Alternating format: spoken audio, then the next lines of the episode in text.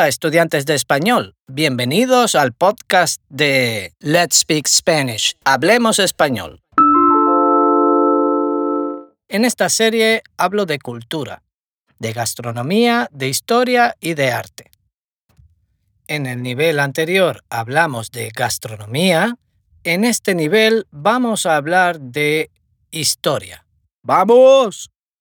Como siempre, cada episodio está adaptado a diferentes niveles de nuestro sistema de 24 niveles, The 24 Level System to Spanish Fluency.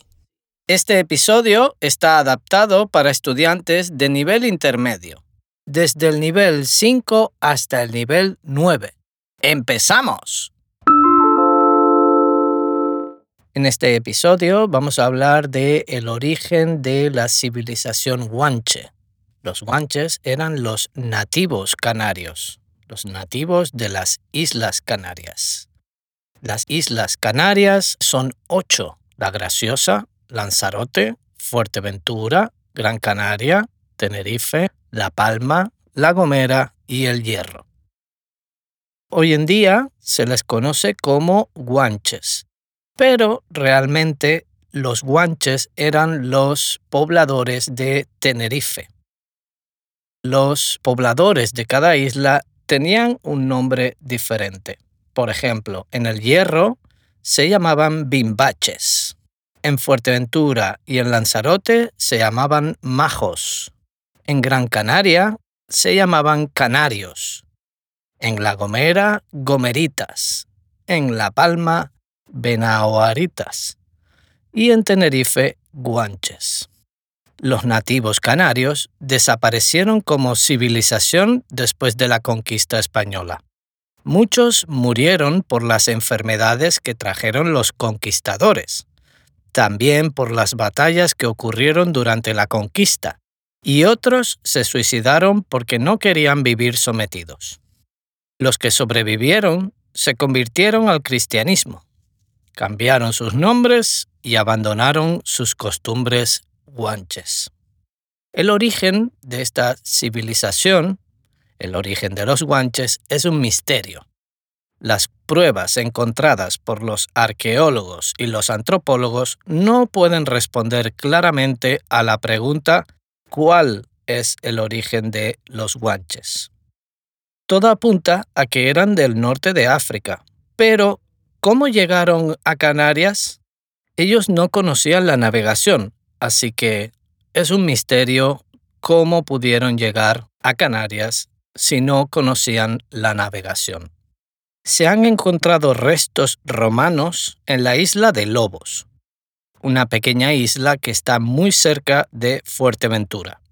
Allí, los romanos tenían instalaciones dedicadas a la recogida y procesado de un molusco, un caracol marino, para obtener el color púrpura. Este color era muy importante para los romanos, ya que con este color se distinguía a la alta sociedad. Muchos investigadores piensan que los romanos trajeron a los guanches para trabajar en estas instalaciones. Otra línea de investigación es la púnico-fenicia. Hay investigadores que creen que los guanches eran esclavos que trajeron los fenicios para pescar túnidos, atunes, y preparar el garum. El garum era un producto que se comercializaba mucho en el Mediterráneo. Era más famoso que hoy en día la Coca-Cola.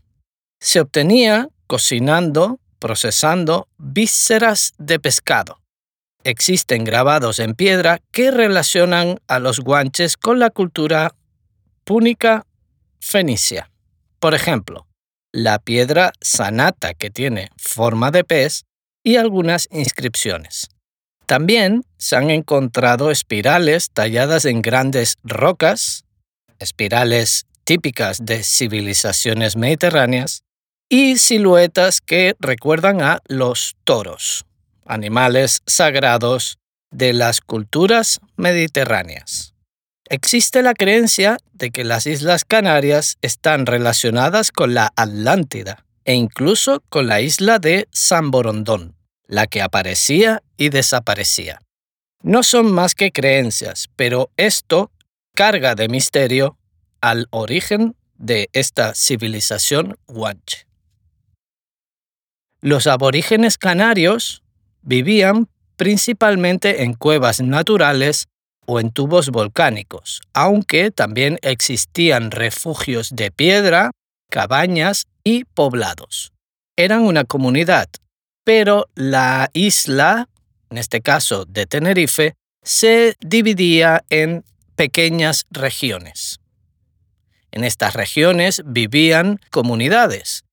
Entre estas comunidades existían relaciones que podían ser buenas o malas.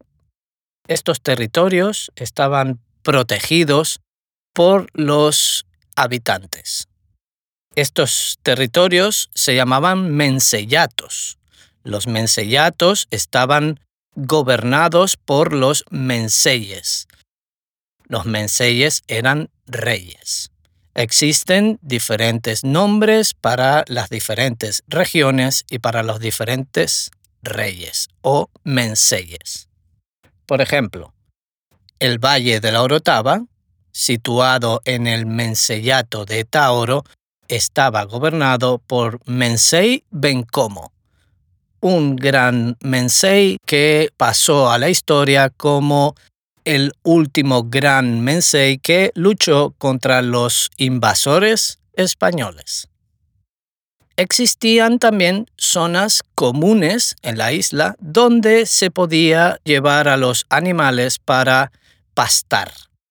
La economía y subsistencia de los guanches estaba basada principalmente en la ganadería y la agricultura. El ganado fue traído desde el norte de África y adaptado a las características ambientales del archipiélago. En su mayoría eran cabras y un tipo de oveja de piel lisa y sin lana. Usaban su carne, su leche y su manteca, también las pieles para hacer ropa los huesos para hacer punzones, agujas, elementos decorativos, etc. Y la cornamenta, los cuernos, como arado para la agricultura.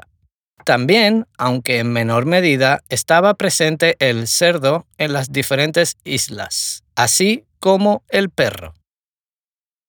Los guanches creían en el más allá, creían en la vida después de la muerte. Por eso existen momias. Los guanches momificaban a sus muertos.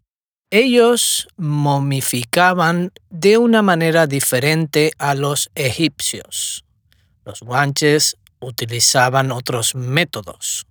Para más información puedes buscar en Internet. También creían en sus propios dioses y demonios. El dios Achamán, dios del cielo en la mitología guanche, era el dios bueno, el dios supremo, el dios de la suerte. Guayota era el dios del mal, era el eterno adversario del celestial Achamán. Para los guanches, Guayota vivía en los volcanes, pero principalmente en Echeide. Echeide castellanizado como el Teide, el gran volcán. Echeide estaba considerado como una de las puertas que comunicaban con el mundo subterráneo, el infierno. Guayota era representado como un gran perro negro. Existen historias, leyendas de guanches muy interesantes. Por ejemplo, la historia de la princesa Dácil, que se enamoró de un captor castellano, de un conquistador español, la historia de Gara y Jonai, que es similar a la historia de Romeo y Julieta, un amor prohibido.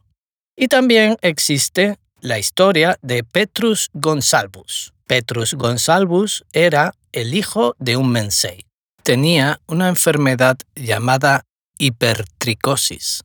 Los españoles, al verlo, lo tomaron como prisionero y lo llevaron a Europa como regalo para el rey. Lo llevaron como regalo porque su aspecto físico era muy diferente, era muy exótico y lo llevaron como una rareza, como un regalo extraño.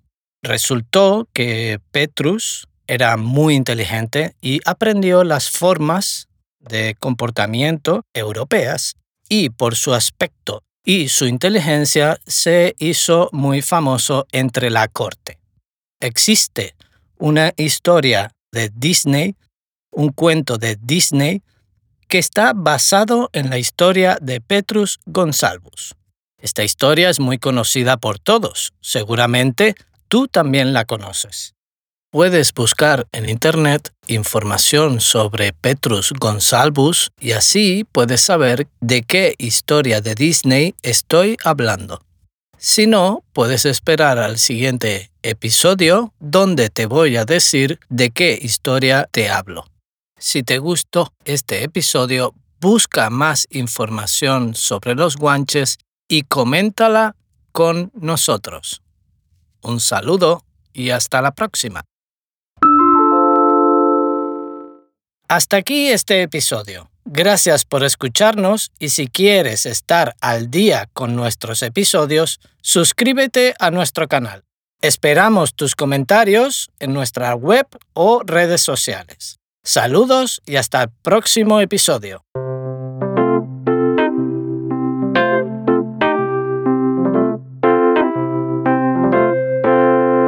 Si deseas aprender más sobre nuestro sistema de 24 niveles, The 24 Level System to Spanish Fluency, visita nuestra página web letspeakspanish.com. Allí puedes encontrar información sobre nuestras clases y cursos de autoaprendizaje que se adaptan a cada nivel, desde principiantes hasta avanzados puedes suscribirte a nuestro podcast para no perderte ningún episodio y compartir con tus amigos amantes del español. Hasta el próximo episodio.